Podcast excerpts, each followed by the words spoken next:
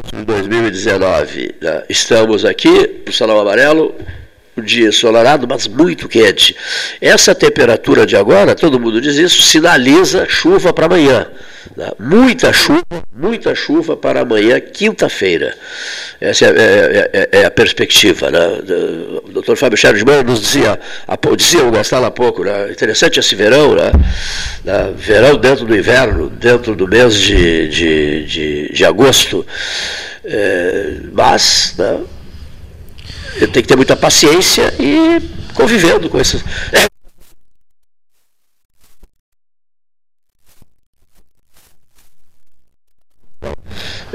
tensas com isso, né, Rodrigo Gonzalez? Boa tarde, Cleiton. Boa tarde a todos os ouvintes. Realmente.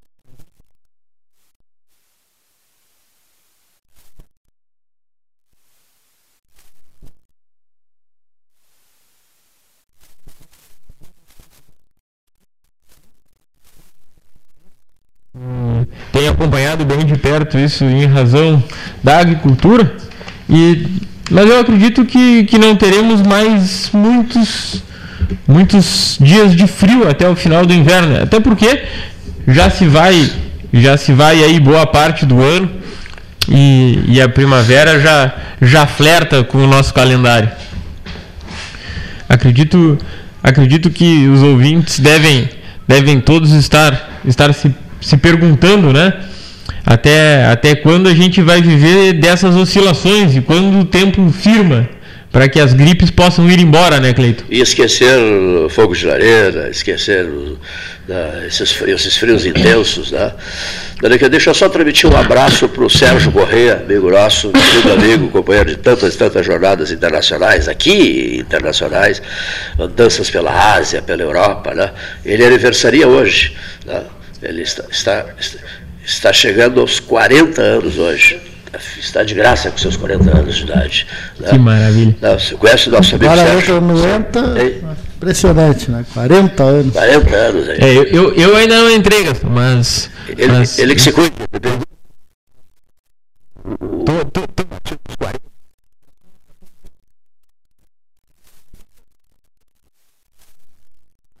O Sérgio da crise dos 40. É, estou iniciando a crise dos 40. Sérgio Corrêa acompanhando 13 horas de andanças de transmissões importantíssimas, hoje na Rádio Tupanci, amigo nosso, né, de uma vida inteira. A ele um abraço da turma do 13. Né, caloroso de todos lá. E, e o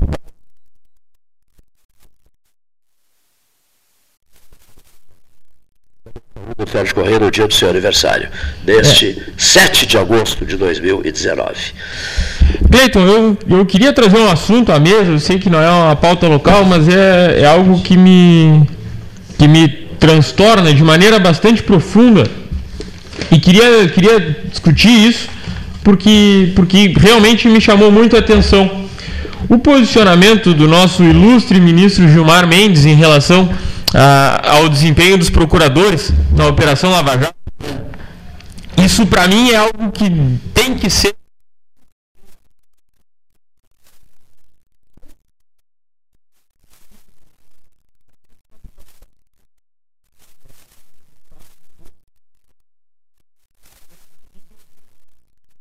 tinham uh, que não que não deveriam né, fazer que não, não, não fossem os responsáveis por lhe investigar.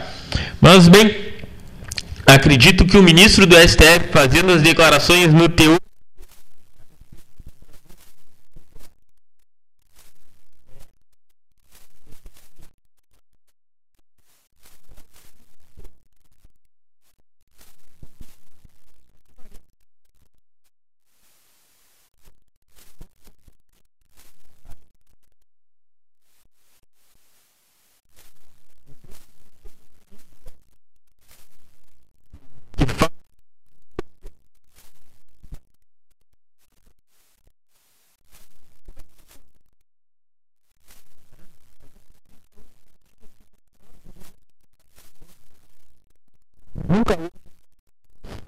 tão grande né, no sistema judiciário brasileiro.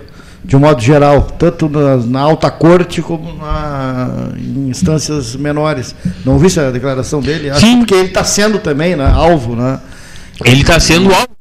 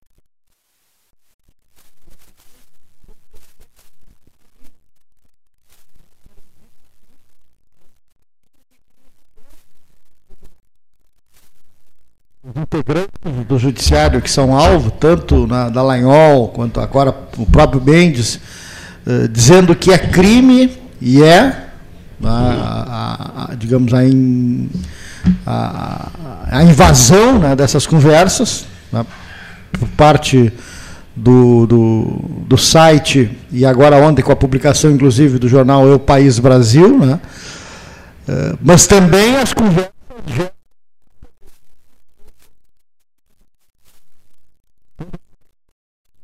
existem né, uh, dúvidas em relação ao que está se debatendo. Né? De um lado, poderia ser invadido? Não, não poderia. É crime a invasão. Né? Divulgação, não. Mas a invasão é. Agora, e o objeto das conversas, o texto. É, Essa é a questão que está instalada. É, é, é uma queda de braço. É um é um, é um quadro da, do maior nível de loucura que é possível, né? É? Porque, é. porque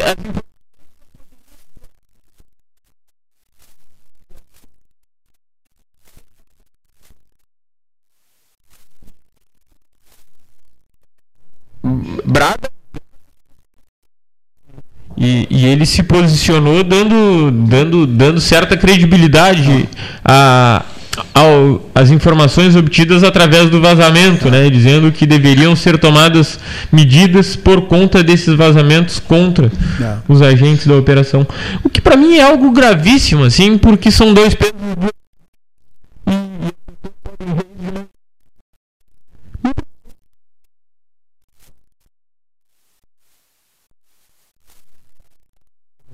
Né, o próprio judiciário não confia em si. E. E, e quando a própria Suprema Corte do país tem um integrante que vem a público e diz que há uma crise né, interna e até mesmo uma crise com efeitos morais dessa corte, fica muito difícil você né, confiar né, em instituições como ela própria. Né? Então é uma, é, é, uma situação muito, muito complicada. Aliás, já que estamos falando em judiciário, hoje a Justiça autorizou a transferência do ex-presidente Lula, que está preso na sede da Polícia Federal em Curitiba, para São Paulo. E é, até bom esclarecer, esse é um pedido da Polícia Federal, não da defesa do, do presidente Lula. Não. É e um, nem do Ministério Público. E nem do Ministério Público. É uma solicitação que foi atendida. A, a, pela justiça, pela polícia, a Justiça Federal, a, solicitação. Então agora não se sabe como é que vai se dar essa transferência, está se, se, falando, mas a, a transferência foi na, a, autorizada E vamos ver agora o que, que uh, vai acontecer. Obviamente, ele deve, o ex-presidente, manter manter-se na sede da Polícia Federal, talvez em São Paulo. Né? Deve ser o, digamos, o. o pois então. prévio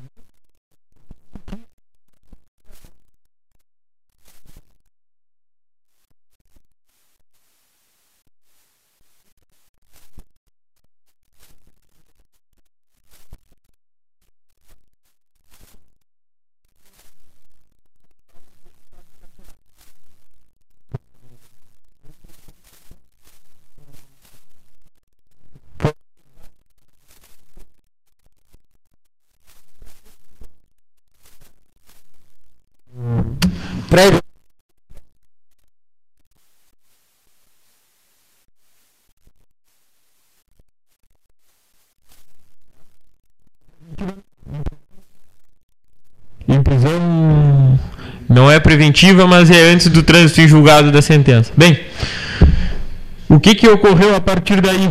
Se teve o pedido da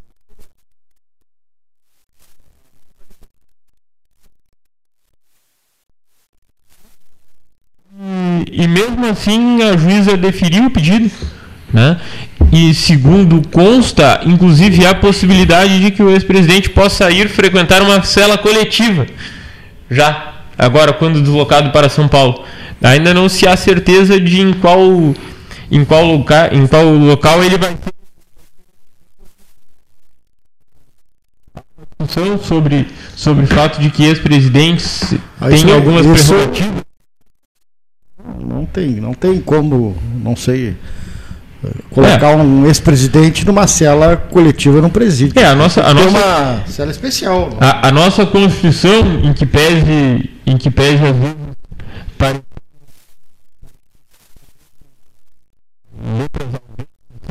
a nossa Constituição prevê os presos eles devem ter os, os mesmos direitos que quaisquer outro cidadão, exceto a restrição à liberdade, né? mas que o direito à, à segurança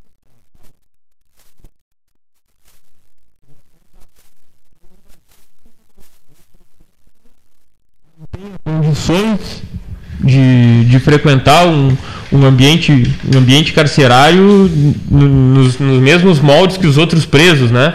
Ele é uma, uma pessoa extremamente, extremamente distinta, eh, não, não por qualidade, mas pelo, pela vitrine que já ocupou e que, e que não tenha, não tenha esse, essa necessidade, inclusive, né? De passar por isso.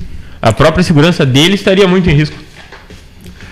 Bom, boa tarde a todos. a chegada cheguei, do Marcelo Rax aqui conosco, no 13. Boa tarde, Paulinho. Boa tarde, boa tarde Marcelo. Boa, boa tarde a todos. Eu vinha no rádio, no carro, escutando a questão do, do Gilmar Mendes. Uh, nós temos que ler de outra forma também, né, Rodrigo? O outro lado, né? Uh, o, o Deltan Dallagnol e toda a equipe de investigação, ela por várias vezes uh, passou dos limites, né? É, é, excedeu a sua limitação.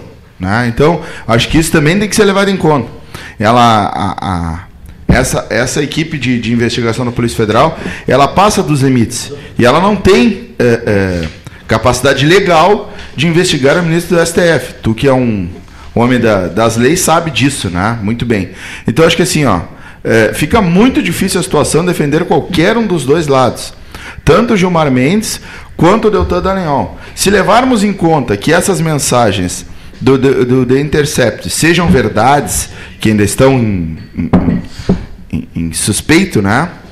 E que eu acho que podem ser provadas, é muito simples, porque essas mensagens estão na nuvem. Se tu tem um servidor, essas mensagens estão na nuvem.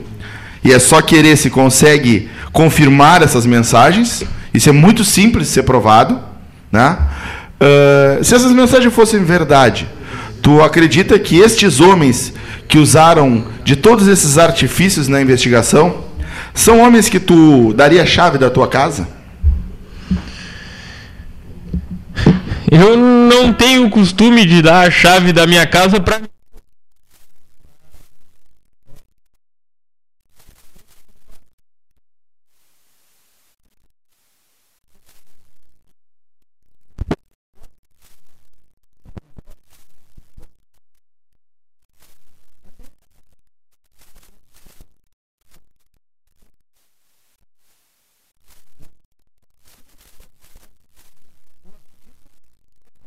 que houveram excessos. Agora vai se discutir se esses excessos foram necessários, se os fins justificam os meios, enfim, acho que isso daí é uma pauta para ser conversada é, longamente. Só irá mudar quando seguirmos as coisas corretas. Nós, cidadãos, não passarmos quando o sinal está fechado e não podemos defender nenhuma imoralidade ou ilegalidade, seja ela qual for e de que lado venha. Eh, eu vou te citar um caso, uma passagem, um amigo meu, eles estavam em Nova York e um, o semáforo estava fechado para o pedestre. Não via nenhum carro. E eles atravessaram. Um americano chamou eles e disse horrores para eles, porque o sinal estava fechado. Eles quiseram alegar em cima disso que, o, que não vinha carro nenhum. Mas aí o americano mostra para ele: se o sinal está fechado, tu não deve passar. Vindo ou não algum veículo. Então, no momento que defendemos qualquer imoralidade, qualquer atitude que não seja de total lisura, eu acho que nós eh, mudamos, erramos e, e, e, somos coniventes com qualquer eh, eh, atitude imoral, não vou dizer ilegal, de qualquer dos lados. Eu não defendo nenhum lado. Mas não posso concordar que o hoje ministro, se as mensagens forem verdade, tenha feito o que fez e seja tudo uh, uh, aceito em nome do, do interesse político dele, que é claro que o interesse era político. Então, assim, ó, nenhum dos lados. Nem o governo que saiu, que tinha envolvimento com, com, com recebimento de propina, não pode ser defendido. Se somos homens do, do moral e do, e do legal, e do correto, não podemos defender nenhum dos lados. Até agora, eu não vi nenhum lado com total lisura. É, eu acredito que, que, que, que, que já tenhamos perdido em vários.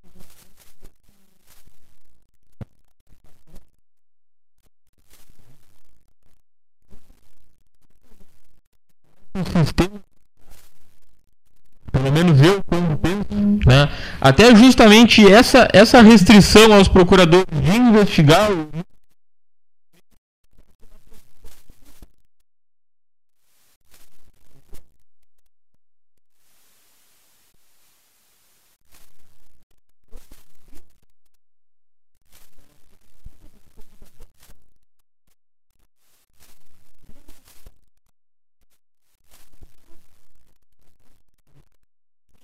acusações a integrantes do judiciário é algo desmoralizante.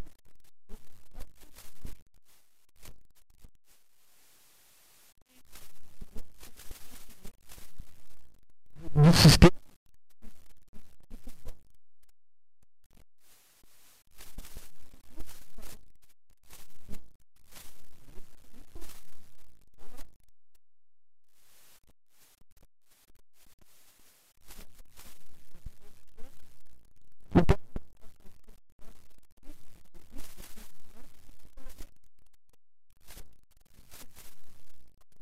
provando a veracidade dessas mensagens. Tu acha que, da mesma forma, o Deltan Daniel não se expõe é, é, de forma baixa e vil? Sem, sem sombra de dúvida. Pelado, né?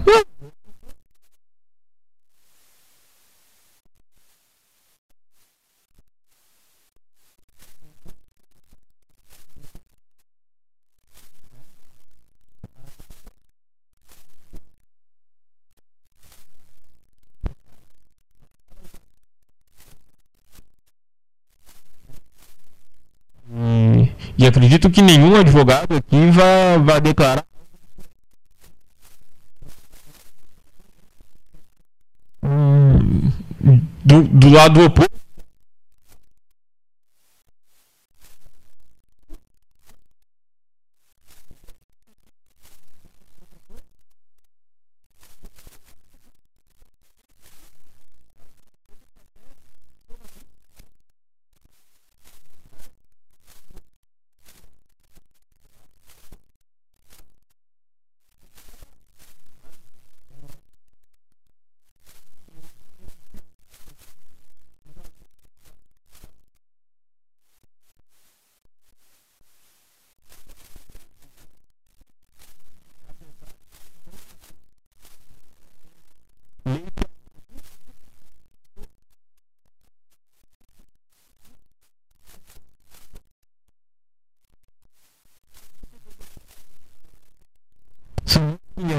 Né? mas eu sei que de fato acontece e me soa como natural. Agora, investigar.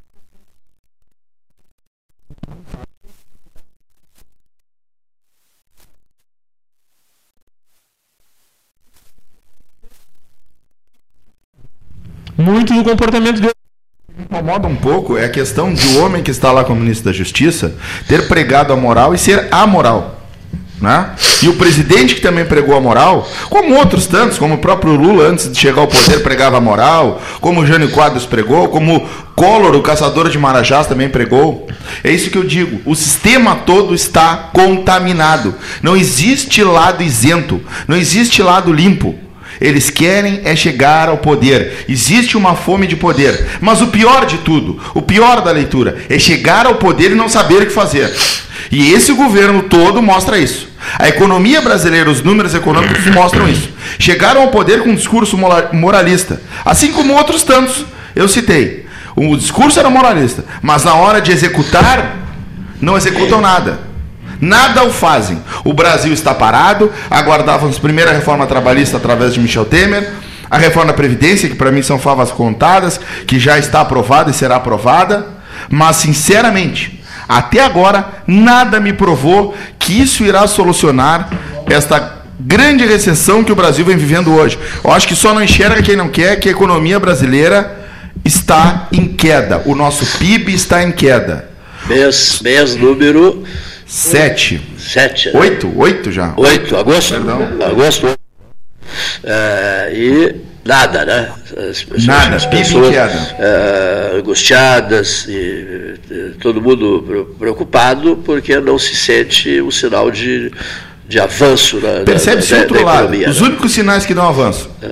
Suba do dólar e bolsa de valores. Especulação. A geração de emprego, o empreendedorismo e o crescimento econômico esse não se vê resposta, não se vê resultado. Tem, o crescimento da especulação é, não serve para o trabalhador, não serve para o empreendedor, não serve para não teve esse não, não. crescimento acentuado. Bom, o sujeito uh, anda pelas lojas, né, pelo comércio, pelos restaurantes também, né? Lojas, restaurantes, etc, etc, etc. Shopping center, não sei se. Até é bom a gente fazer esse. Aí,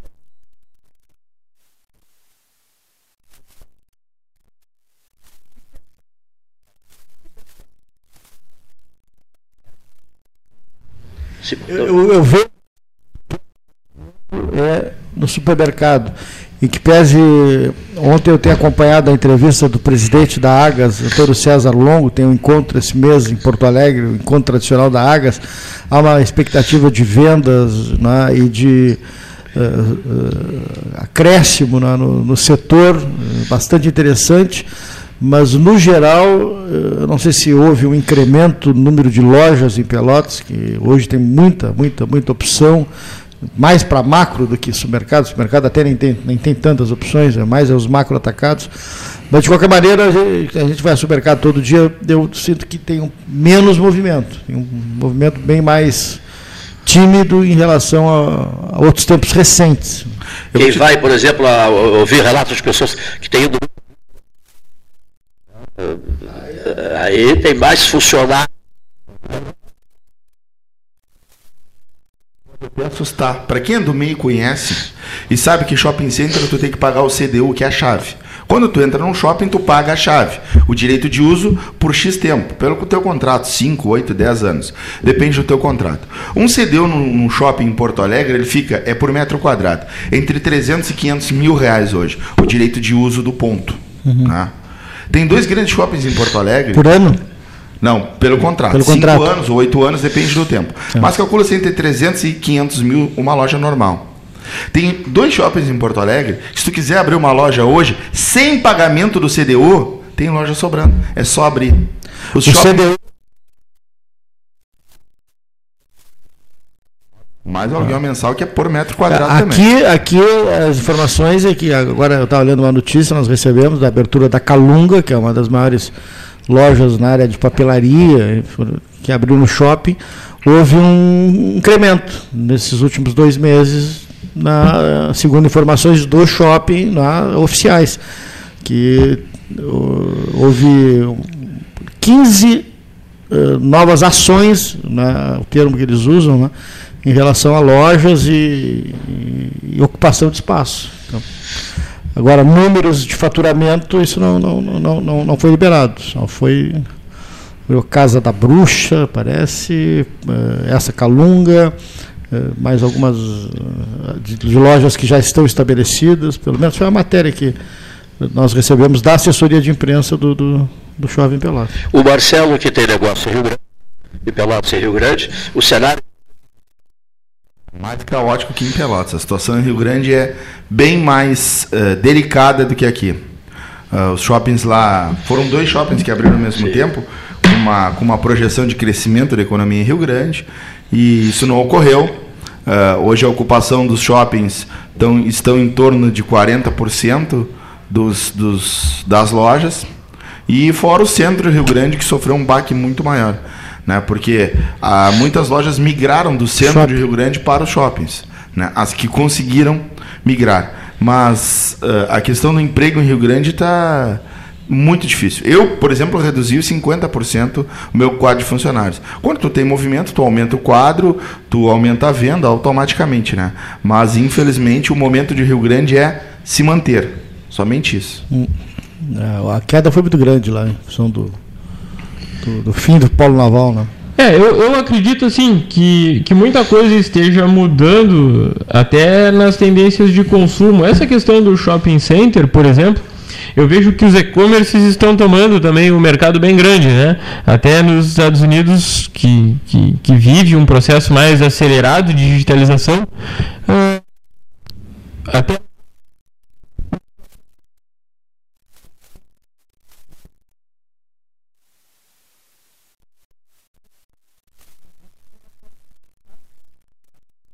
jogado a, ao é. relento. Assim. Shopping nos Estados Unidos é quase coisa passada. É, coisa meio... Mas no Brasil não tem todo essa, esse impacto. Eu assisti uma palestra aqui na Associação Comercial, na qual até eu faço parte da diretoria, um, um consultor de Sebrae apresentou números bem interessantes sobre o e-commerce sobre o comércio físico. Hoje o e-commerce, por incrível que possa parecer, e isso é, é incrível mesmo, no Brasil ele compreende apenas a 4,7% do consumo. Ele é muito baixo ainda. O, bra o, brasileiro ainda não tem a questão do, do, do, hábito do consumo. E o Brasil ainda tem mais uma questão. A logística. A logística. Nós vivemos de um modal logístico. É, né? Esse é o grande dizer. problema. É, nos Estados Unidos, tu tem a intermodalidade muito bem feita. É. O aéreo, o ferroviário, o rodoviário, o hidroviário funcionam. No Brasil, nós temos apenas praticamente dominando um modal logístico, mais de 80% de todos os modais. Né? Então, essa dificuldade no Brasil que se tem, e principalmente o modal aéreo. Os Estados Unidos entrega comida congelada, tipo, ah. uma cidade para outra. Os aeroportos têm enormes centrais logística impressionante. No é, Brasil não se tem. Não, ah. tem franquias, tem o PS, tem a FedEx e outras tantas pequenas e grandes. Com grandes aviões. Aqui a gente tem não, o correio, o, símbolo da ineficiência. Né? Uma, uma questão que eu fiquei bastante curioso. Mas que, mas que deve um monopólio. Eu tenho a ideia de que a privatização ela seja fracionada. O problema perfeito, é que o monopólio dá para um. Não vai qualificar a, o serviço. A privatização em si não, não, não muda. Não muda.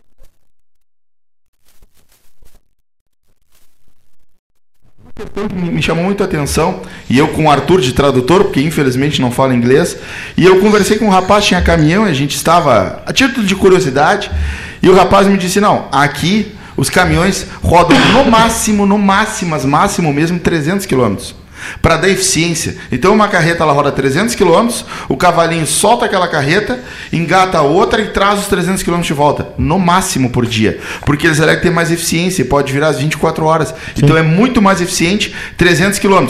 E entre isso ainda os modais logísticos como aéreo, ferroviário e hidroviário. Então, é, é, é, são tiros curtos, 200, 180. Claro. Os tiros de rodoviário são muito curtos. Então, isso me chamou a atenção. Aqui sai um caminhão de arroz. É um grande erro nosso. É né? um, é um, é um absurdo o custo. E o frete é muito alto. Eu mesmo, a minha logística toda é própria. O meu caminhão foi semana retrasada, semana passada a São Paulo, foi duas vezes seguida. Por quê? Porque o custo de frete é muito alto no Brasil. Eu reduzo eu buscando a mercadoria em um terço. Então, é muito alto esse custo. tem que se baixar, tem que se reinventar a questão do modal logístico no Brasil. Para lá na ponta, Aí sim, o consumidor tem o benefício da baixa do preço. E além de tudo, a tributação que ela vem em cima do frete, a tributação que vai depois na mercadoria, toda essa cadeia tributária em cascata que é imposto sobre imposto, né? Quase como um juro composto de banco. Muito bem. Olha aqui, ó. vamos, uh, 13 horas e 37, na hora oficial.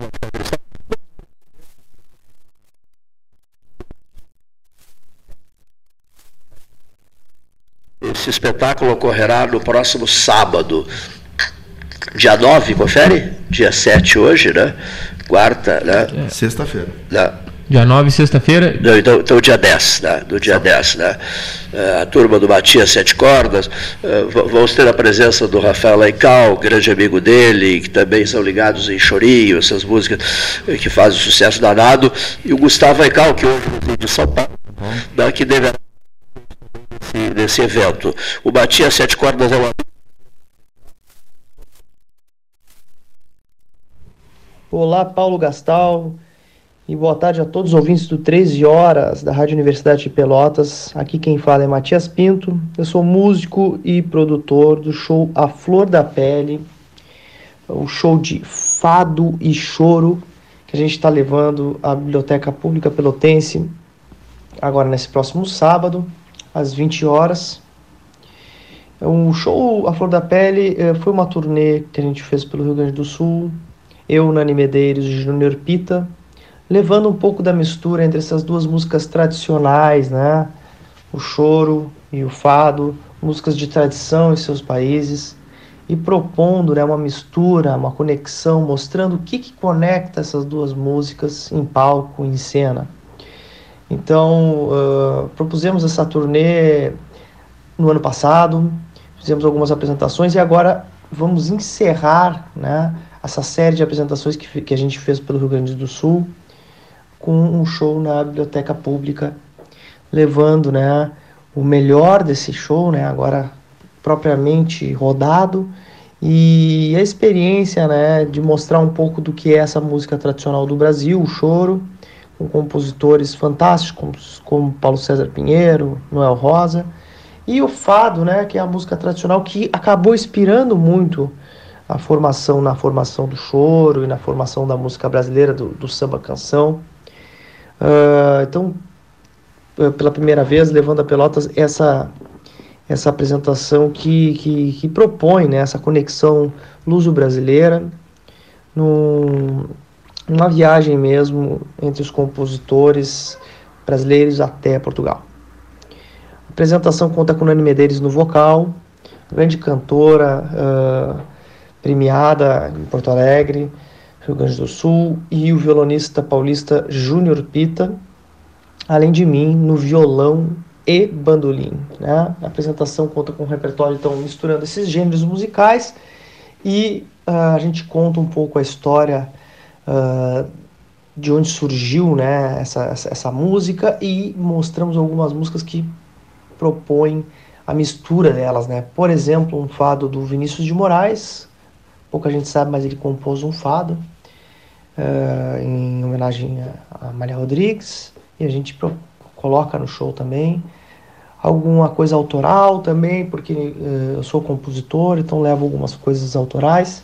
Enfim, pessoal que estiver interessado, então, nesse próximo sábado, agora dia 10, na Biblioteca Pública Pelotense, às 20 horas, e os ingressos podem ser encontrados no Café Aquários, o tradicional Café Aquários, que está apoiando o evento, fazendo a venda de ingressos. Podem ser encontrados lá uh, no valor de 30 reais. Né? Também a gente pode, quem quiser a comodidade de comprar em casa pela internet, através da plataforma Simpla, a gente tem disponível os ingressos. Então, um grande abraço a todos, os teus ouvintes, e esperamos vocês lá no sábado. A tia Sete Cordas.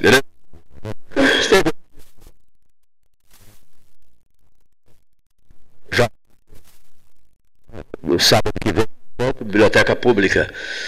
Nós ainda no decorrer da semana vamos ouvir eh, mais algumas pessoas ligadas a esse espetáculo que o 13 Horas resolveu altíssima qualidade. Né? São pessoas ligadíssimas em Pelotas, na história da cidade, da musicalidade, da música, né? enfim.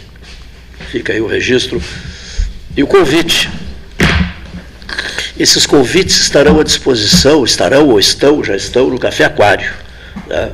Informação que a gente tinha que eles estavam à disposição no Café Aquário próprio, informação do próprio, do próprio Matias Sete Cordas. Agora são 13 horas 43 minutos, 42, perdão, 42, oficial Ótica Cristal. Tarde ensolarada.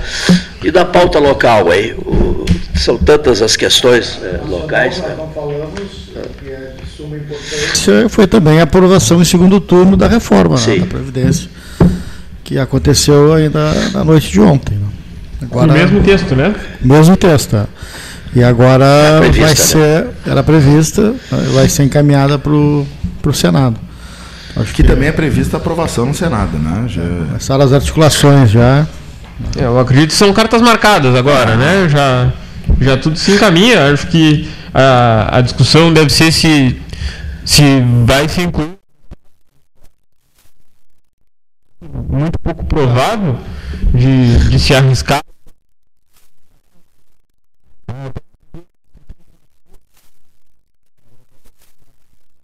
Primeiro semestre, colocar em risco o projeto agora para que se estenda os debates, acho que, que é bastante delicado. Né? Eu, eu tenho mais uma pergunta. O que será desse governo após a aprovação da reforma da Previdência? Porque a grande bengala desse governo é a reforma da Previdência. É um governo sem projetos. Até agora não mostrou que veio. Qual o projeto econômico de crescimento? Qual o projeto, o grande projeto desse governo? Eu, não, eu sinceramente, eh, tenho uma, uma miopia total e assumo minha, minha falha de não conseguir enxergar qual o projeto esse governo tem. Está aprovada a reforma da Previdência. Digamos que fosse hoje. Está aprovada. Não, e amanhã? Tá. Não, não, não. Não, mas no Senado. Sim, é, mas... Fosse hoje no Senado. Amanhã, o que será do Brasil? Eu acredito que.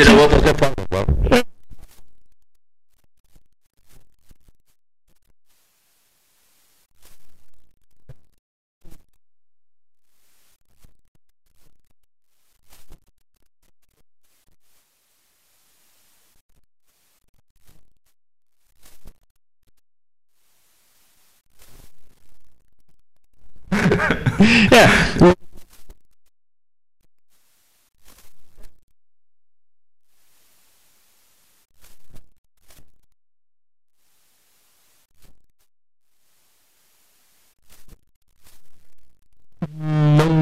não, não vamos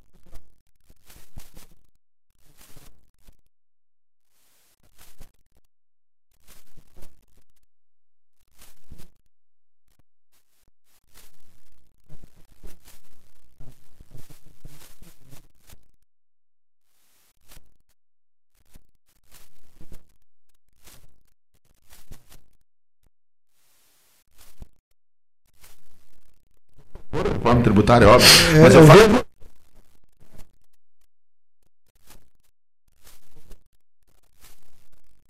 Tem que haver um, uma palavra forte na questão da economia, né? na, na, geração de empregos, economia, e aí entra uma série de, de vertentes, né? construção civil, uh, infraestrutura, as questões na, das concessões, né?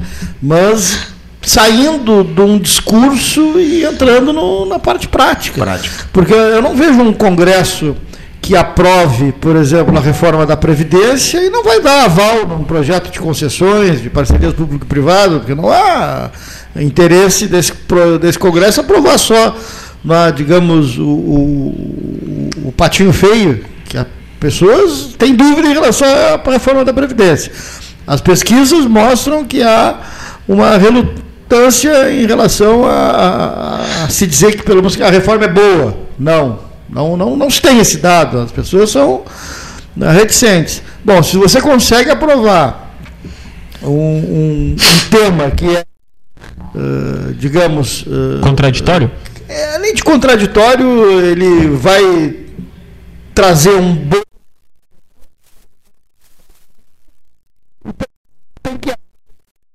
Em contrapartida, uma melhor. Já não tem que sentir isso tem que melhorar o emprego, tem que melhorar a venda, tem que melhorar a renda. Né? Isso, isso, seria, exato, isso seria né, uma, um fator positivo, que reverteria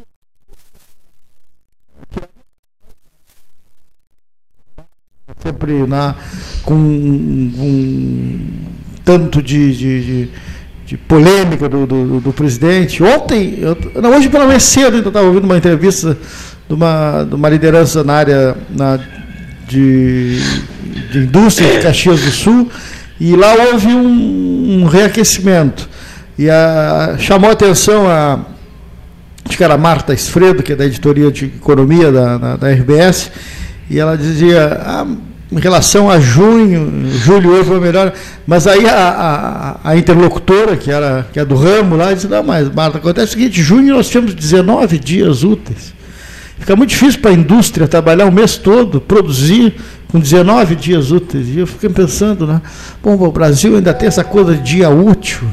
Você não tem o industrial, não tem a liberdade de poder, né, não sei se manter dias abertos que ele ou não sei se tem demanda para isso. Né? De qualquer maneira, houve né, um, um, embate ali, no bom sentido, né, no, no, debate econômico sobre essa questão se o crescimento era tímido, se não era tímido, se haveria esse crescimento ou não em relação a junho, né, a cidades. Esse, esse De qualquer maneira, acho que tem que haver, depois desse processo da reforma, que tu levantasse, Marcelo, terminada a pauta da Previdência, o que, que vai acontecer? Eu acho que o, o, governo, como fomentador de projetos, como tu bem disse, infraestrutura, entre outros projetos, é. o crescimento da indústria de Caxias e a indústria do Vale dos Sinos, por exemplo, ela se deve muito à desvalorização do real. O crescimento da exportação graças à desvalorização do real. Não a projetos do governo, não o governo como um fomentador de negócios, fomentador de consumo dentro do, do Brasil. Nós temos, na verdade, e teremos, uh, uh, pelo que parece, um, um superávit primário, graças a esse crescimento. Os números vão mostrar, até final de agosto, nós teremos os números de todo o primeiro semestre do país. Né? Mas o PIB, pelos números do acumulado até agora, não se tem ainda um PIB positivo ainda. Todos os números uh, uh, em separados, mês a mês, só tivemos o do IBGE o primeiro trimestre. Não tivemos o primeiro semestre. Mas o acumulado mês a mês já nos mostra que ainda não temos números positivos do PIB. Então eu acho que esses números da indústria caxiense e do Vale dos Sinos também, que é uma, é um grande, uma região grande exportadora, eles têm esse número graças obviamente à exportação, não ao consumo interno. O consumo interno no Brasil parece estar estagnado. Preocupante aí. Bom, Bacio,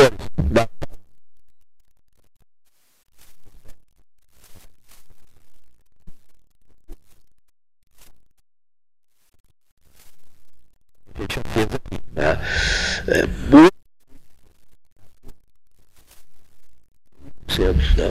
né? É, bastante cedo para fazer constatações políticas, Cleiton, mas eu Projeções, acredito que né? é, projeções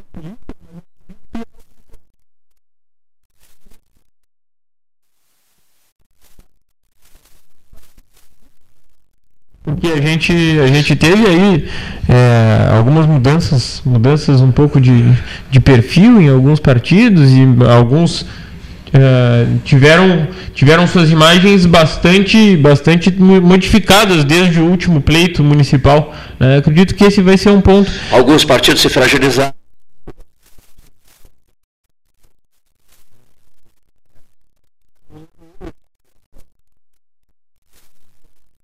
Prefeito está nos Estados Unidos, volta dia 12 de agosto. Né?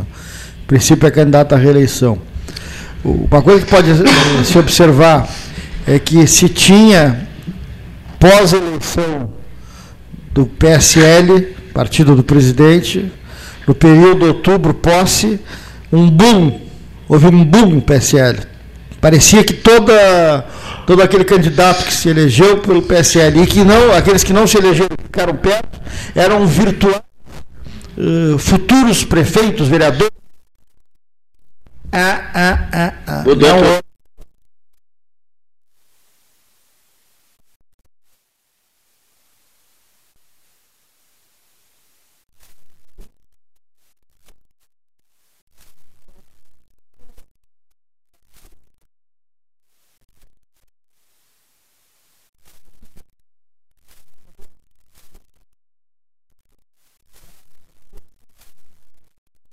uh, uh, capitaneadores da penso ainda que o PT, o PSDB, o PP e o MDB vão uh, dar as cartas é, na, na,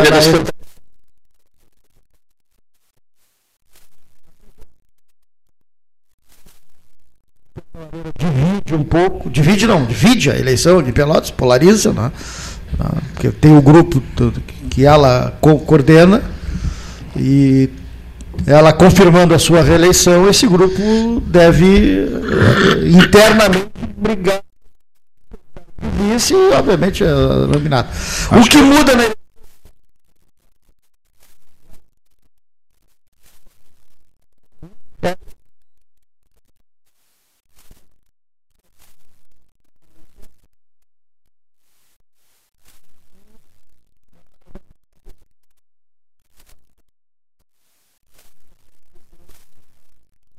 24.003 e assim por diante. O PP é, é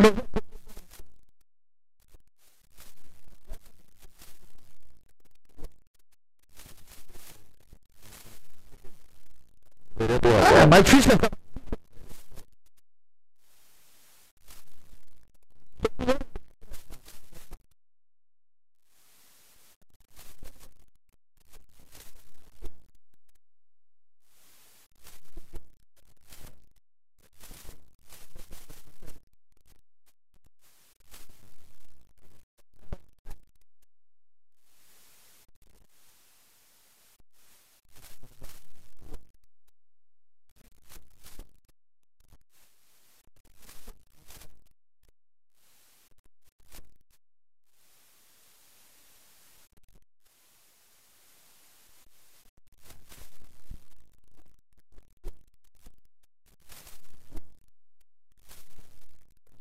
Que na próxima eleição em Pelotas teremos muitos nomes novos se apresentando à majoritária.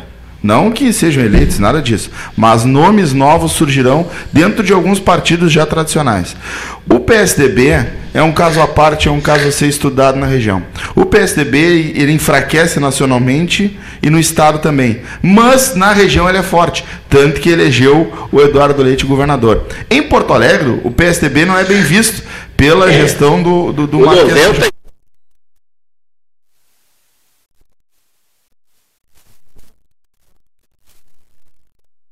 mudando graças ao Eduardo. Graças ao que o Eduardo é. começa a mostrar. Mas o PSDB, ele tem muito mais força em Pelotas, proporcionalmente, do que no Estado.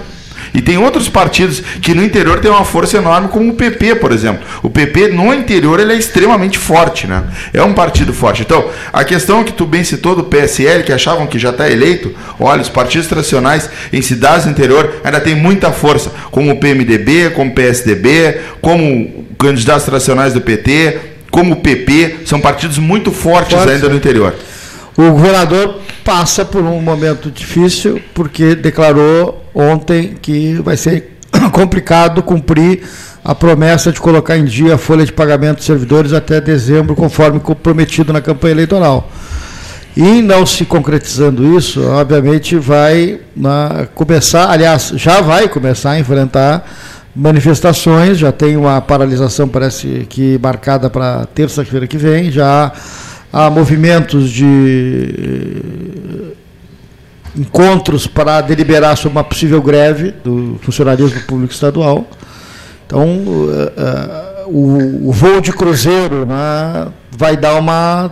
vai pegar uma turbulência né, até o fim do ano e que, obviamente, ele terá que contornar para o ano que vem. Né?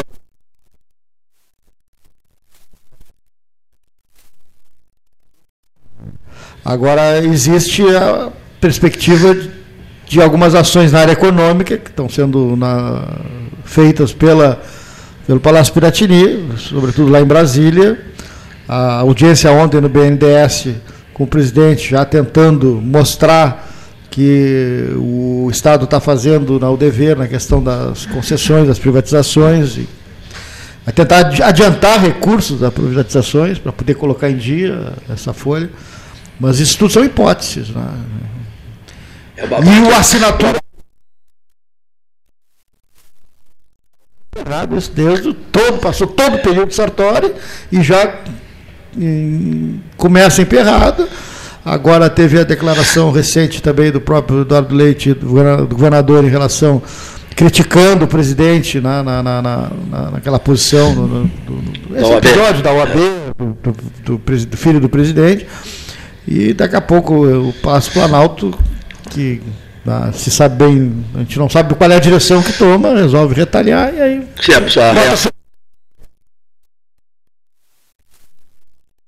impressionante, né? Ele começa a criar um afastamento do governador do Rio Grande do Sul. O Dória já disse que nunca apoiou o Bolsonaro, é algo hilário, porque a gente sabe do apoio que teve. E todos os políticos começam a desligar a imagem sua do Bolsonaro.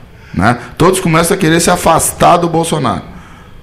Então acho que os números econômicos, a sua gestão, não é bom para ninguém estar ligado a ele. Né? Isso assusta um pouco, porque eu sou totalmente favorável a alguém eleito cumpra seu mandato até o final. Espero que o Bolsonaro cumpra os quatro anos.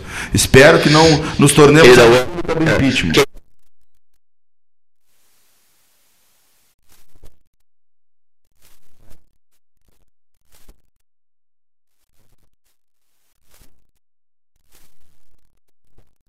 Isso é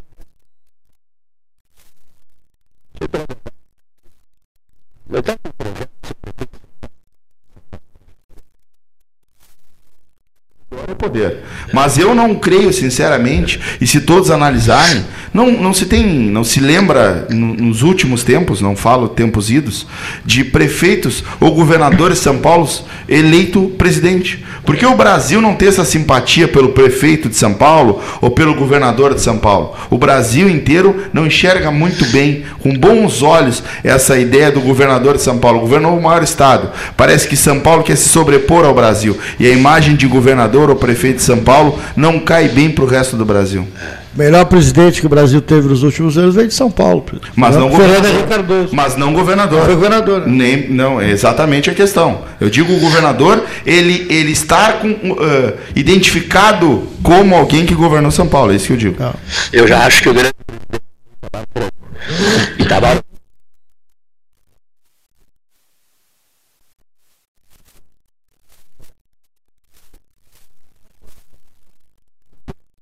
Estava do regime democrático foram bons. Inclusive Collor fazendo a abertura econômica. Foi que teve mais coragem. Todos eles foram muito bons. A minha visão, né? Sim. Itamar foi o presidente correto, né? o homem que liga um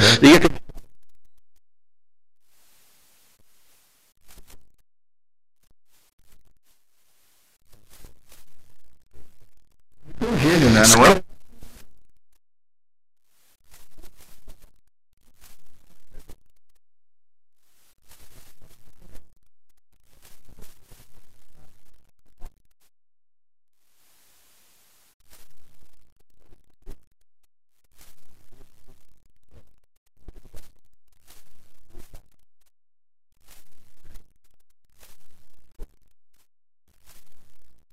Depois foi governador de Minas, né, de novo, voltou para o governo de Minas, mas deixou o governo embaixador, muitas vagas. Foi embaixador em Lisboa.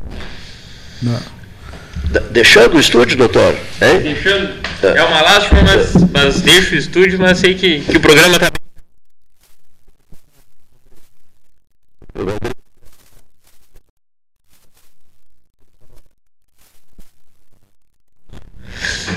Bom, vamos, vamos, vamos. Paulo Moreira, Disque Baterias 24 horas. Há 120 anos, o Colégio Gonzaga vem transformando o mundo da educação. Com tecnologia, incentivo à aprendizagem de línguas estrangeiras e ao esporte. No Gonzaga, o aluno sai preparado para enfrentar o mundo. Colégio Gonzaga, 120 anos. Aqui você pode mais. Hotel Manta e Tours Parque Hotel. Consulte nossas tarifas promocionais. Central de Reservas 53 3225 2411 ou pelo site www.hoteismanta.com.br.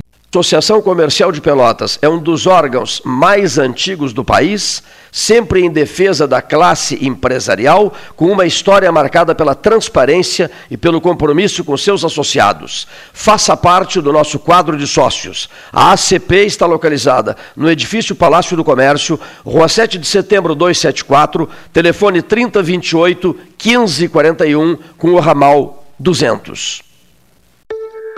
A CMPC é mais do que uma empresa de celulose. É uma empresa comprometida com iniciativas que fazem a diferença. Por isso, apoiamos a construção da nova sede da Patrulha Ambiental da Brigada Militar em Pelotas. Uma ação que valoriza as operações de policiamento na região. Porque quando o assunto é conservar o meio ambiente, você pode ter certeza. Estamos juntos nessa. CMPC Renovável por Natureza. Gente acredita que os pequenos momentos em família são muito importantes. Coisas simples como servir o café da manhã na cama, visitar seus avós no meio da semana, dar um abraço apertado em alguém especial. Queremos convidar todo mundo a ter mais momentos em família, pois são os bons sentimentos que nos movem e nos fazem acreditar em dias melhores, ao lado de quem amamos. Biscoito Zezé, carinho que vem de família. Banco Bom não tira seu sono, faz você sonhar. Para os imprevistos da vida, faça um seguro de vida Banrisul. Com ele, você e sua família têm proteção sob medida. A indenização é livre de imposto de renda e nem precisa inventário. Tem uma central de atendimento à sua disposição e toda semana você pode ganhar prêmios em sorteios. Você tem um sonho? Procure o Banrisul. A gente acredita que ele pode virar realidade. Bom Sul, qualidade em carnes suínas e bovinas. Avenida Fernando Osório, 6959. Telefone 3273-9351. Eu dirijo esse carro há 10 anos. É disso que eu entendo. De carro e de levar meus colegas onde eles têm que estar. Uma cidade é como um carro rodando 24 horas por dia sem parar. Sempre tem algo acontecendo, uma instalação aqui, um concerto ali, toda hora. E é aí que eu tenho que levar os rapazes. Quando tudo termina, você abre a sua torneira e a água chegou de novo onde devia estar. Sanep, água, esgoto, drenagem e resíduos sólidos. Suba no caixote do Café Aquário para debater a duplicação da BR-116. A Ecosul investe em tecnologia para facilitar ainda mais a sua vida. Agora é possível pagar o pedágio com o cartão de débito. Isso mesmo Além das formas tradicionais de pagamento, a concessionária implantou este novo método para oferecer agilidade no atendimento em seus guichês e mais praticidade no dia a dia dos usuários das rodovias que a administra. Ecosul, sempre perto de você.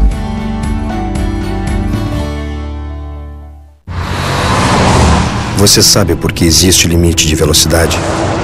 Quanto mais rápido o veículo anda, menos controle você tem e mais destrutivo é o impacto numa parada brusca. Essa é a teoria. A prática, você não vai querer descobrir. A escolha é sua. Viagem Segura, uma operação da Polícia Rodoviária Federal, Polícia Civil, Brigada Militar, Detran RS e Governo do Estado. Genovese Vinhos, Delicateces, produtos de marca, a qualidade de sempre. Ligue 32 25 7775, Doutor Amarante 526. Visite a sua Genovese Vinhos. Transformar sonhos em realidade. A Life Sleep Comfort chegou para ser a primeira multimarcas premium de colchões da região sul. As melhores marcas mundiais: a americana Simmons, a espanhola Flex, a francesa Epeda, todas em um só lugar. Tecnologia e qualidade internacionais com preço acessível. Life Sleep Comfort. Em Pelotas, na Osório, esquina Voluntários, na Professor Araújo 1458 e no Shopping Pelotas.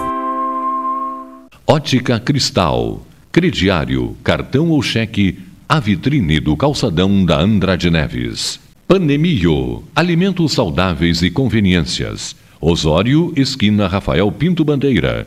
Teleentrega 3225 2577. Pelota Negócios Imobiliários, Administração, Venda e Locação de Imóveis. Uma nova opção no mercado de Pelotas e região. O profissionalismo que você precisa com toda a atenção que você merece. Pelotaimóveis.com.br Rua Santa Cruz 1679. Celular e WhatsApp 91 11 7432. Telefone 3227 7077. Pelota Negócios Imobiliários.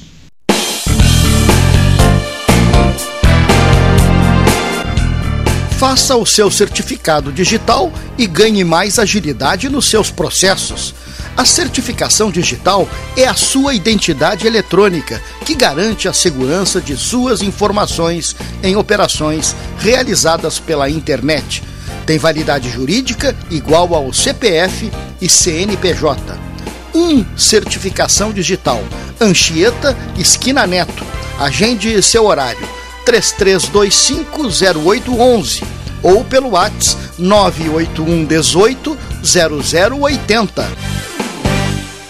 Deixe seus dias mais doces. Conheça o novo pão de mel Zezé. Combinação de puro mel em uma massa suave e fofinha, com uma extraordinária cobertura de chocolate ao leite. A companhia perfeita para um saboroso café. Ideal para dividir com os amigos, com a família e com quem você ama.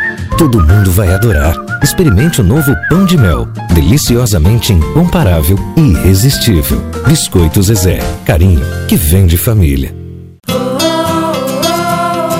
Os gaúchos querem segurança, saúde e educação. O Estado merece mais desenvolvimento e o governo precisa reduzir a máquina pública, ajustar as contas e recuperar a capacidade de investimento. A privatização da CE, da CRM e da Sulgás vai trazer recursos com a venda das empresas, com mais arrecadação e novos investimentos. É investimento gerando investimento. Privatizar para investir no futuro. Governo do Rio Grande do Sul. Hora de novas façanhas. Unimed Pelotas. O melhor plano de saúde, com urgência e emergência 24 horas.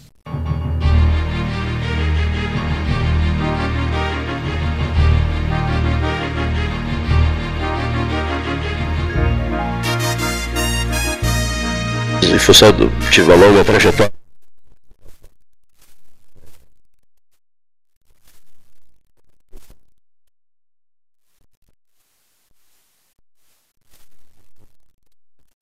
Professor.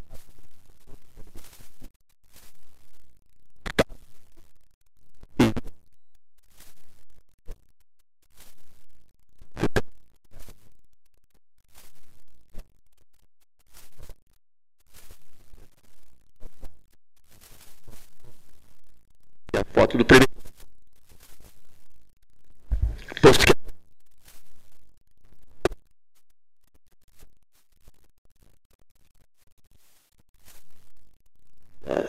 Puxa vida, fiquei 34 anos lá dentro. 50.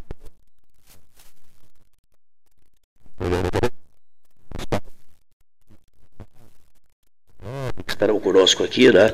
Outros companheiros que estarão debatendo aqui outros temas também. O próprio reitor Pedro Alau vai marcar o, o, o cinquentenário com a passada aqui pelo 13, né? Hum. Eu 50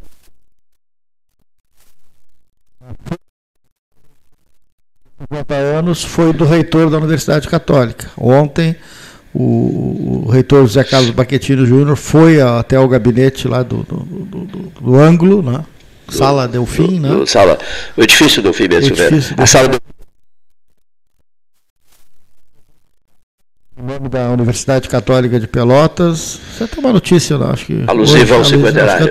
Então, hoje, ontem, a visita formal da, da da Católica Federal, lá no campus da, da, do ângulo. Então, faço registro aqui no programa.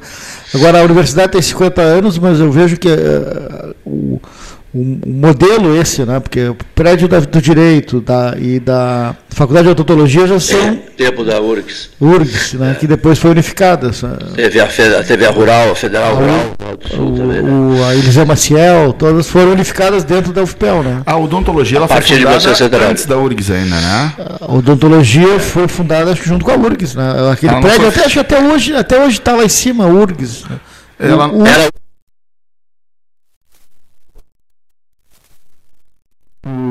com, pela maçonaria junto ao Colégio Pelotense, pela Félix da Cunha, naquele prédio pequeno?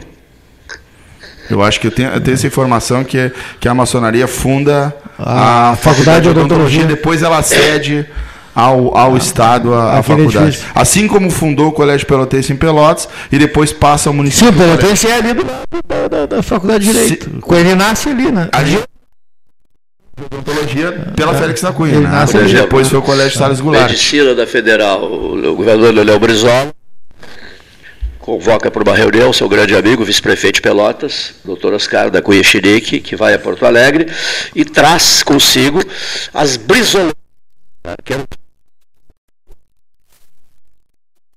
trouxe as brisoletas, as depositou aqui no banco, e com esse dinheiro uh, foi criada a medicina. A Liga se, se transforma. Mas aí já depois de fundar é. a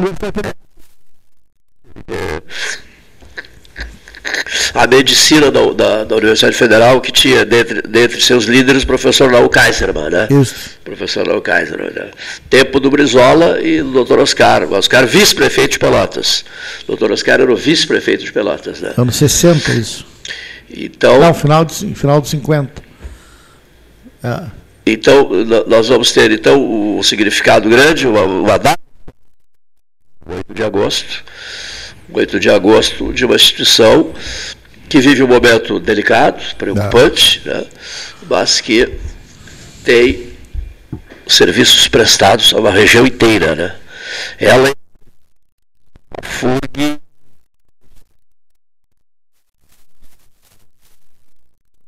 o cinquentenário da FURG também no decorrer do, do mês de agosto. Não e o que uma universidade causa de impacto na, numa, numa cidade, numa comunidade.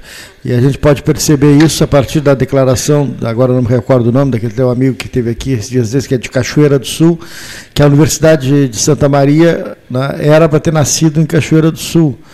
E por uma questão de cunho político, né, de questão de força, acabou indo para Santa Maria com o conhecido, né, famoso Mariano da Rocha, que acabou uh, fundando a Universidade Federal de Santa Maria e hoje, uh, e depois foi referência, né, na, José cidade, Mariano, é, José Mariano. A cidade de Santa Maria ficou conhecida Zé, né?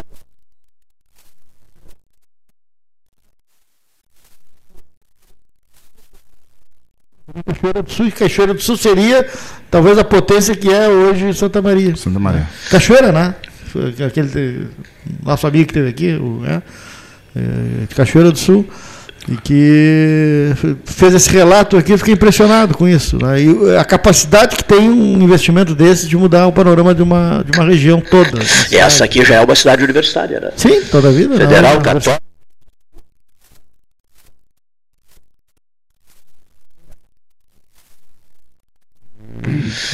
A minha Sim, de Igual... Mas aqui né? Um país enorme, né? Enorme, enorme, Muito enorme, maior que o, que o nosso da Federal. O né? quanto movimenta a cidade. No período que tem aula, agora a gente está. A Universidade Federal está em período de, de, de, férias ainda. Mas o período que está em aula, a pleno, com todas as universidades funcionando, e o período que, por exemplo, janeiro, quando há uma parada, a cidade fica realmente diferente. O movimento fica diferente, o trânsito diferente, o centro diferente, né? o movimento dos bares e restaurantes diferentes. É impressionante como muda o panorama, como vem gente de fora. O mercado imobiliário mesmo é muito, muito dependente da, da, da, da das universidades. Então, é, o quanto muda no panorama econômico o perfil de uma cidade, uma região. À noite também se percebe. À noite, bastante, lógico, né? noite impressionante. Claro, jovem, é. tá mais jovens, né? É. Santa Maria também, a noite de Santa Maria, é. muito graças ao FSM, né? A belíssima Santa Maria, eu sou apaixonado é. por Santa Maria. Eu acho que se eu morasse em Pelotas, tem duas cidades do interior a qual eu sou apaixonado. É Santa Maria e Novo Hamburgo, no Vale dos Sinos, que eu acho também uma cidade. Bela cidade também. Bela cidade. Muitos militares também em Santa Maria. É, Santa Maria tem mais de 20 quartéis, né? A concentração de quartéis pela é. posição estratégica de Santa Maria no é. centro do Rio Grande do Sul. Né? Estado. Tá.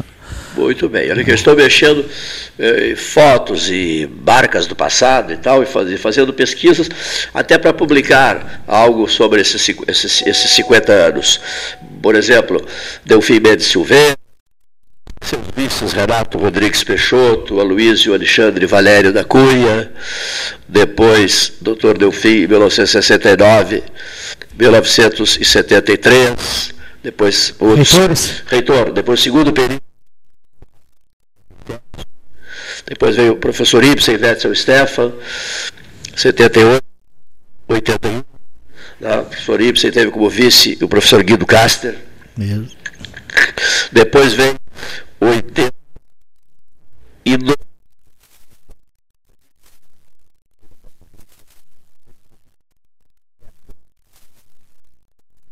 Não, 81. Não, Ibsen foi 78, 79. 80.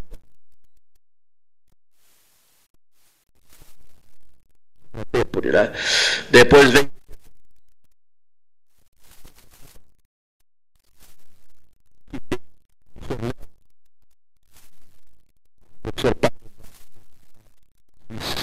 Vices, de 85 a 1988. Foi reitor da Católica também? Também foi reitor da Católica, Paulo. o professor Paulo Eduardo Brenner Soares. Depois, 89, 92, o professor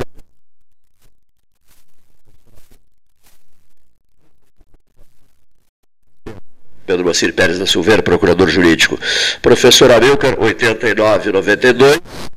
Teve o professor Luiz Henrique Chu como seu vice, como seu vice-reitor. Depois veio o professor Antônio César Gonçalves Borges, 73, 1973, 76. 2003, 2006. Não, não, não.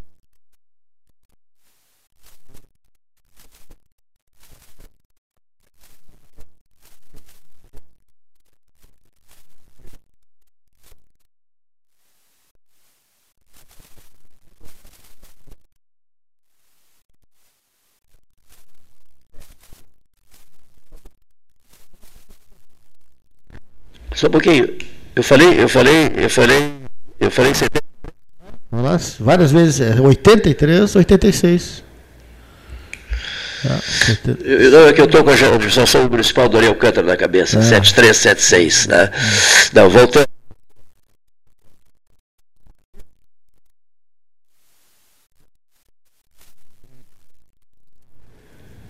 Oitenta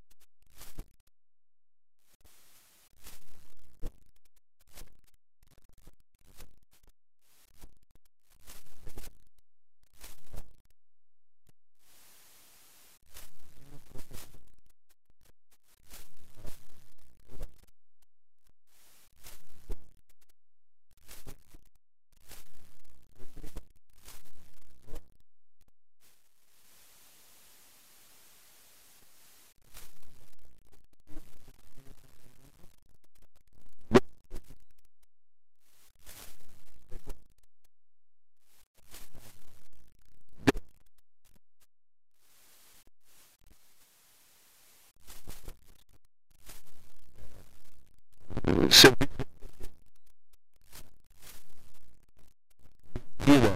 da, da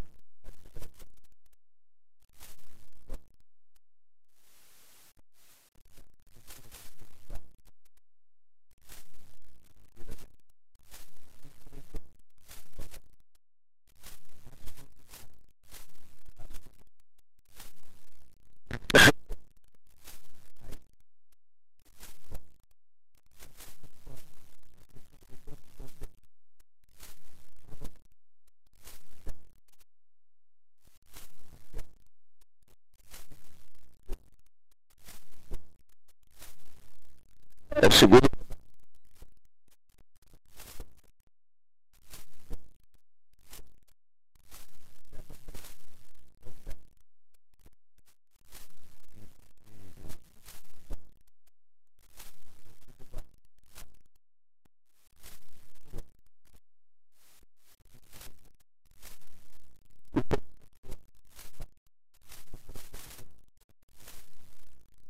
Valeu.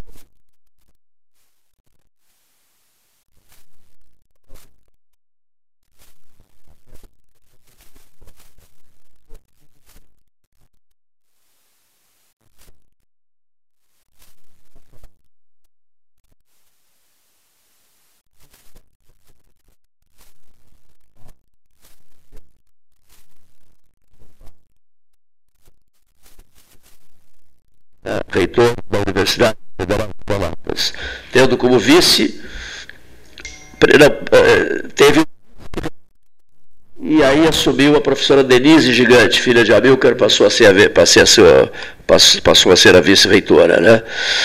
E veio e, e 13, 14, 15, 16.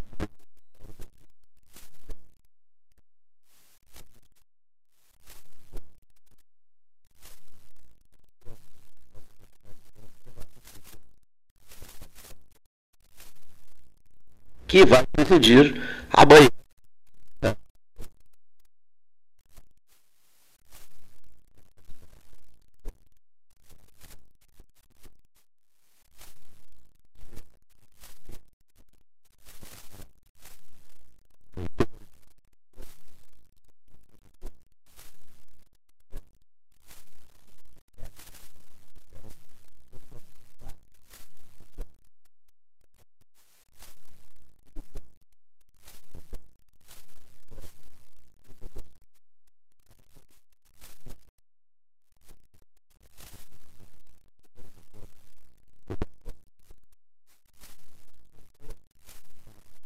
Carlos Bausch, né? foi o primeiro vice-reitor, certo? Carlos Bausch, do, do professor Mauro Delpino, isso mesmo. Aí fechou, fechou a nossa listagem, né? Ficou, ficou certa a nossa listagem. Mas o professor Delpino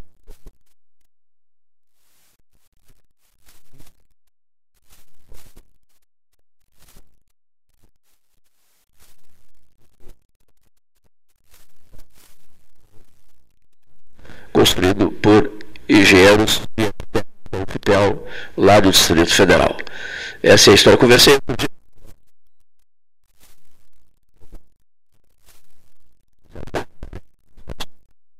viúva de Deus, né, que acompanhou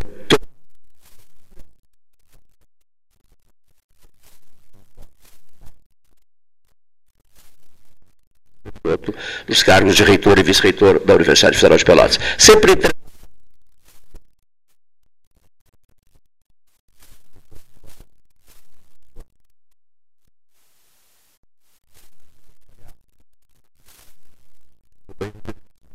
Que é o tempo, né? Passar 50 anos aí em 5 minutos. É, eu acho que, acho que na, na, na, me atrapalhei. Sim, mas.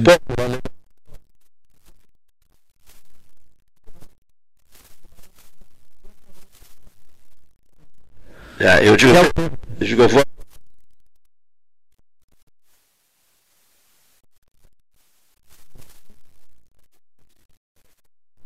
Lá pelos 30 anos da universidade, ele estava recém na adolescência, né? Então Ah. ele sabe disso tudo antes dele. Guardei tudo, né? Impressionante.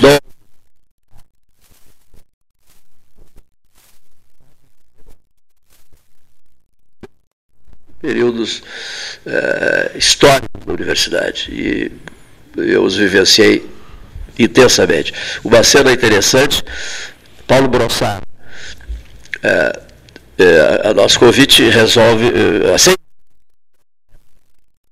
Foram momentos Foram marcantes. né? foram, é, momentos marcantes. E- Mas aí, com ele só, decidiu.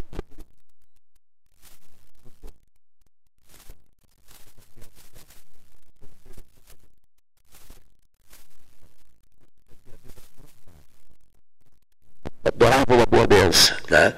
Então, quero almoçar no Bavária. Ele é a dona, dona, dona Lúcia. Né? E comeu camarão à baiana, tomou, tomou os uísques e tal. Depois foi ali para o Otto, comeu muito. E o carro. Descansar, só precisa descansar um pouco. Eu o convenci a se deslocar para o Hotel Manta para dormir um pouco. Né? E fiquei preocupado, porque eu vi que ele usou. Acompanhou?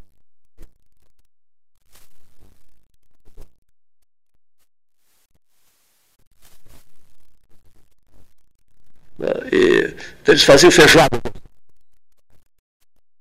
O Cadorberto, o Iara, e às vezes eu era convidado quando estava em Porto Alegre, e eles esticavam a tarde inteira, né? aquela feijoada não tinha hora para terminar. E eu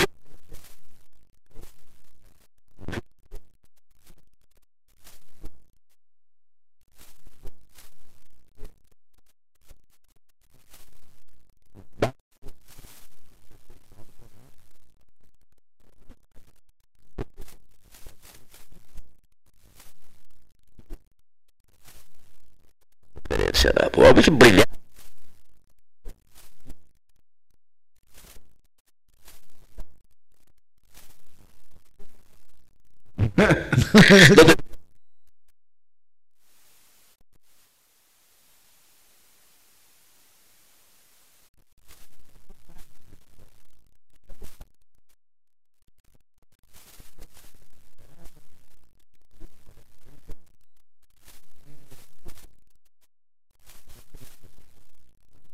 Essas coisas incomodam a gente.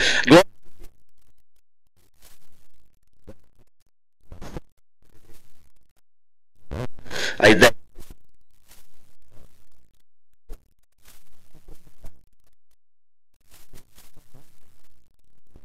Um bronze para a Sala Glória Menezes. Aí fui convidado para um coquetel de, de inauguração e.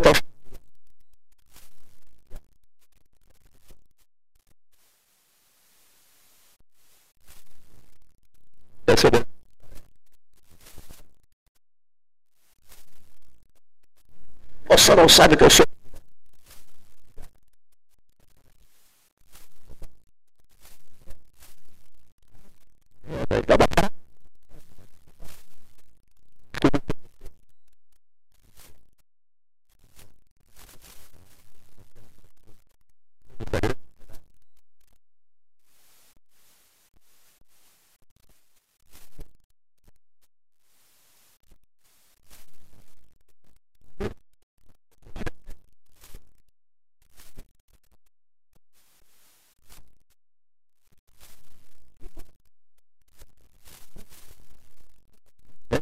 Sumiu. Sumiu, né? É pelo...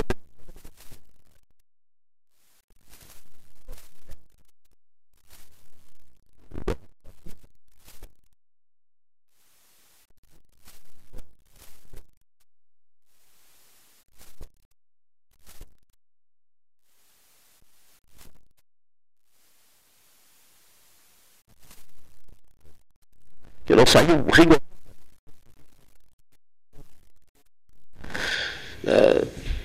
Isso me chateava. Eu, como, como você diz,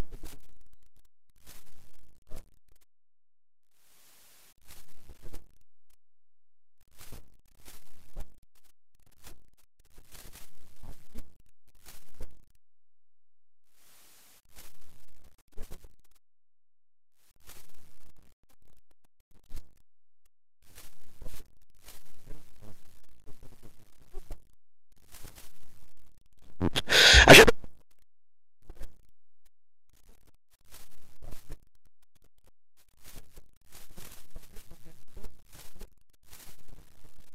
Uh, surpresa e grandes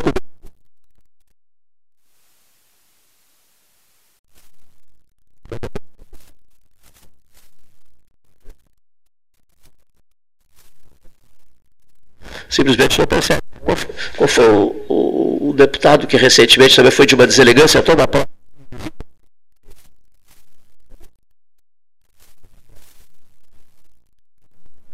Sabe? Os camaradas se elegem para alguma coisa e já se acham donos do mundo. Não é assim. O, é roda gigante. O dia nós caminhamos no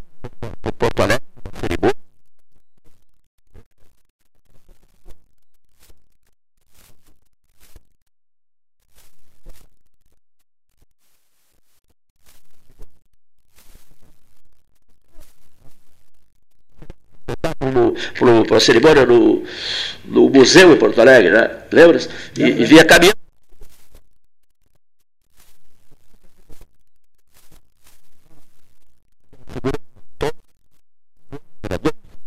O Brito acabou saindo antes para não passar. E o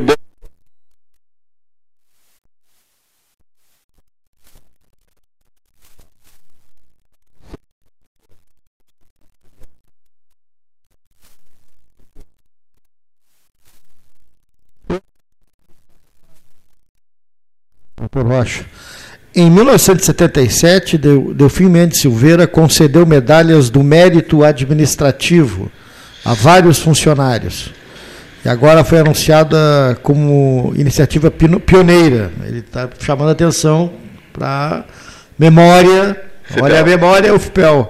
Em 77 não houve pioneirismo nessas concessões feitas agora, porque lá atrás, em 1977, Delfim Mendes Silveira concedeu medalhas de mérito administrativo.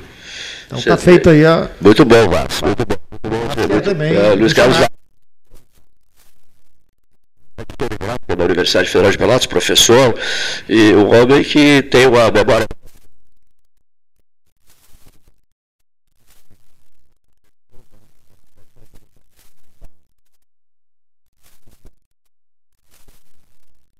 Não, acho que não. Dos vices, talvez tenha cometido. Eu tinha havia esquecido o Bausch. Esquecido o Bausch, mas o Bausch, Carlos Bausch, ficou muito pouco tempo de vice-reitor e renunciou. Crise interna. É, e aí a professora, a professora Denise Gigante foi escolhida reitora. Uma coisa que tenha te incomodado muito, chegou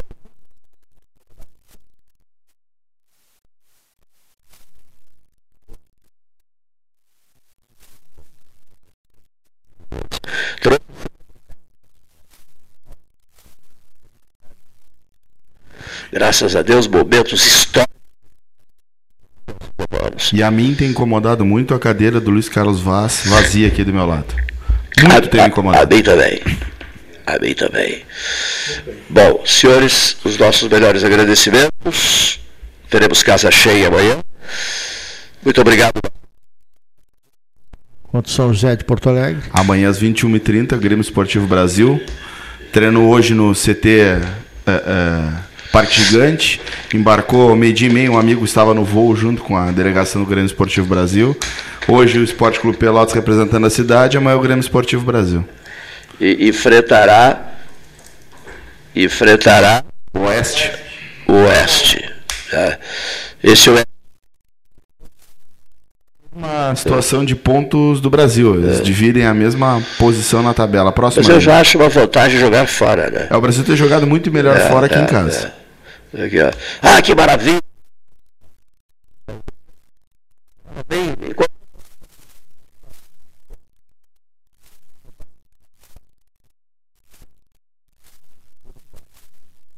me preparando para acompanhar uns dois jogos fora. Quem sabe eu consiga ver uma vitória. E eu sou o pé frio, né? Eu não fui sábado devido à questão do comércio e o Brasil venceu. Acho que eu é que não devo ir a jogo. Deixa eu saudar aqui para fechar a conversa